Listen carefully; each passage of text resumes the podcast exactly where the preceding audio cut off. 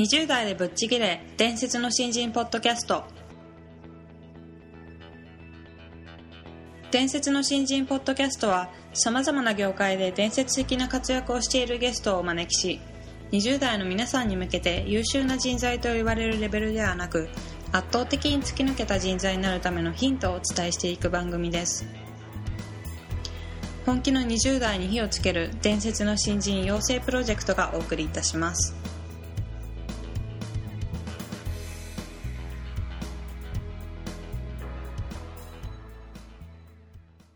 皆さんこんにちは。20代でぶっちぎれ伝説の新人ポッドキャストへようこそ。ナビゲーターの戸谷香奈です。伝説の新人養成プロジェクト小宮です。どうぞよろしくお願よろしくお願いいします。します。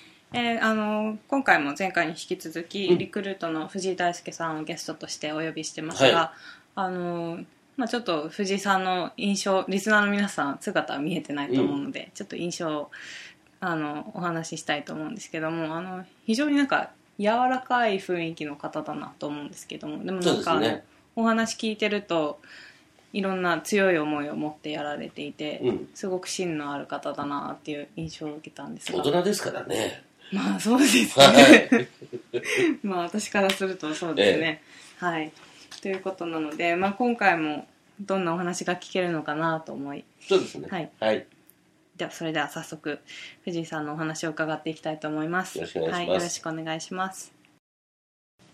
えーそれでは藤井さん、えー今回もどうぞよろしくお願いしま。ますはいであの今回は伝え方が違うというトピックスでお話ししていただきたいんですけども、あの藤井さんはもうあの編集者としてこれまでいろいろな活躍をされてきまして、はい本当に伝え方っていうことをあの深掘りしてきたというかいろいろお仕事されてきたと思うんですが、その点に関してこだわりこだわってやってることだっはい、ていうのを教えていただければと思います。はい。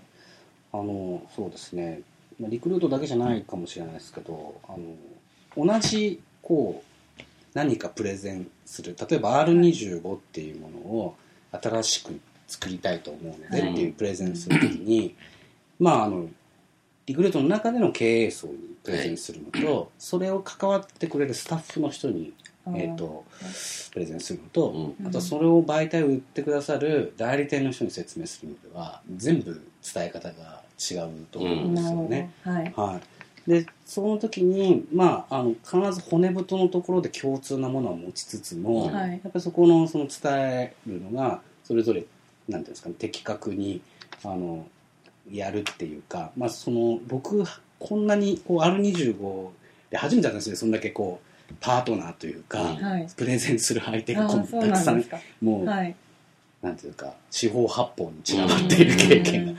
で基本的には自分がその世代の代表っていうものを含めてあのこれまでになかった新しい価値を持った媒体を作るんですっていう説明をする時に、うん。まあ、僕が主として喋るっていうふうにしてたので、はい。まあ、その時にやっぱりすごく気をつけてたのはその前提条件が揃ってるかどうかっていうか、まあ、例えばそのプレゼンする相手でうちのあのや、まあ、役員だったりしても、その役員はこのプロジェクトのどこまでをいいと思ってるけど、ん。どこが課題だと思ってるんだっけっていうのが、こう課題それは事前に分かっておかないとプレゼンがもう全然変な方向に行ってしまうなとかっていうのとか、あとそのクライアントだったりとか代理店だったりするのも多分他のメディアと比べてどう違うのっていうのが一番知りたいところだとすると、うん。我々はいやこのは競合がいないユニークなブルーオーシャンのメディアなんですとかって言うんじゃなくて、はい。あくまでこれまでの雑誌と比較しながらうちの特徴を捉えていき一番わかりやすいのはそのコンビニに行く直前に読んでもらうメディアなんですよっていうふうに言えばそれはもうなんかすごくイメージが明確になるよねとか、でもコンビニ読む直前になるメディアなんですってことをまあ例えば外部のライターさんに伝えても、はいえじゃあ何コンビニ情報俺書けばいいの？みたいな風になっちゃうから、うんうんうんその時には違うんだと。日経新聞を読みたいんだけど読み解けないような人たちがいるから読んだふりができるメディアで電車の中で読んでもらうから800字で簡潔にまとめなきゃいけないんだと、うん。いうようなこととかをこう伝えたりするっていうような、まあ、そういう意味ではこうあらゆるこうパートナーの人に対してその常に持っている前提条件と彼らが思っている課題っていうのをはい。事前に整理するっていうのは結構その今で言うとこうやって整理して答えられるんだけど、はい。当時はもうよく分かってなくて、うん。全然通らないなと思う経験をしながら、ああ自分はそういうその全部何でも一点突破で喋ってたんですよこれまで、はい。でも R25 の場合であそれぞれの相手に対して適切な話し方っていうのがあるんだなっていうことが、まあ、分かってくるっていうか、うん。まあそれはなんかどなたかに指摘されたんですか？それともご自身でなんかいろいろプレゼンしてるうちに気づいて、はいあでもどっちかというと後天的な感じだと思いますね。はい、はい、やっぱりなんか通らなかったりとか、うん。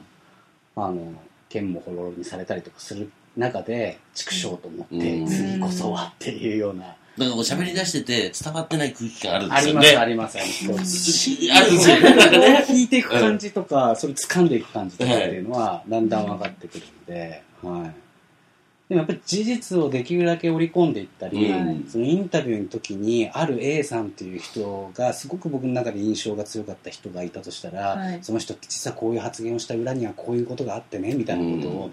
事実ベースで答えるとそれはでも多くの人はなるほどそういうことかって言って共感をしやすいある人に対して、それはなんかバクとして最近の若者はですねうん。装飾系と呼ばれてましてっていうようなはい。言われるよりは、いや実はあのな春日部市出身の A 君っていうのがいましてですね、実は彼はですねなんていうふうに答えてるほど、る方が面はい、目標を見つけるのが僕の目標ですって答えるんですよ。ここれが僕の今の若者の代代表だと思って、うん。とかっていうふうあに言うと、ー。なるほどね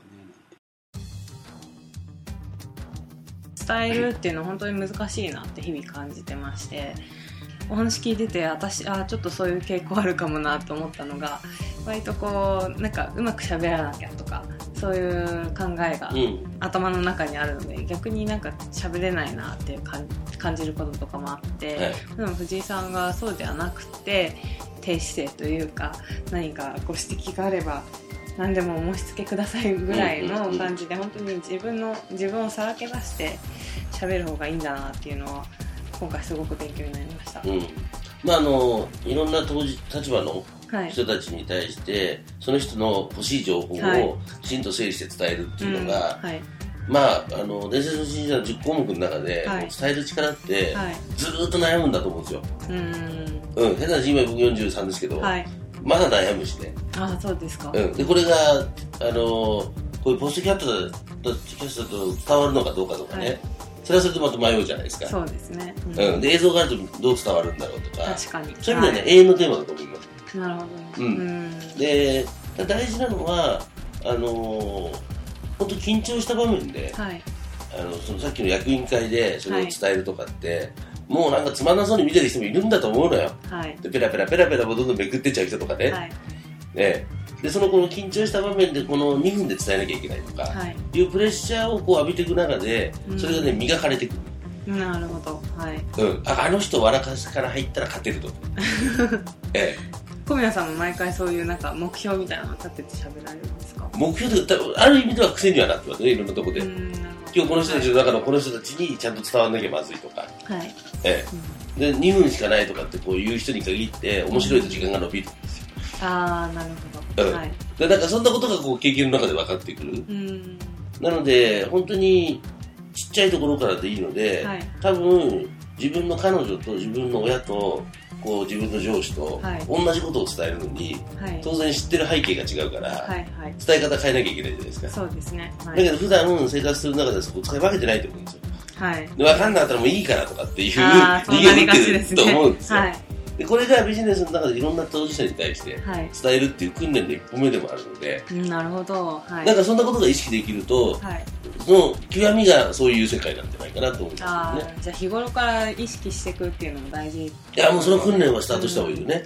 わかりました。ちょっとはい私できてないのでええちょっと実践したいと思います、よろしくお願いします。はい。ありがとうございました、は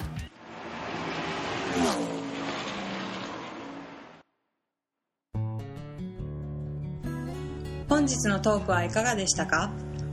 伝説の新人ポッドキャストでは次回も本気の20代を応援する刺激的なインタビューをお届けしていきます。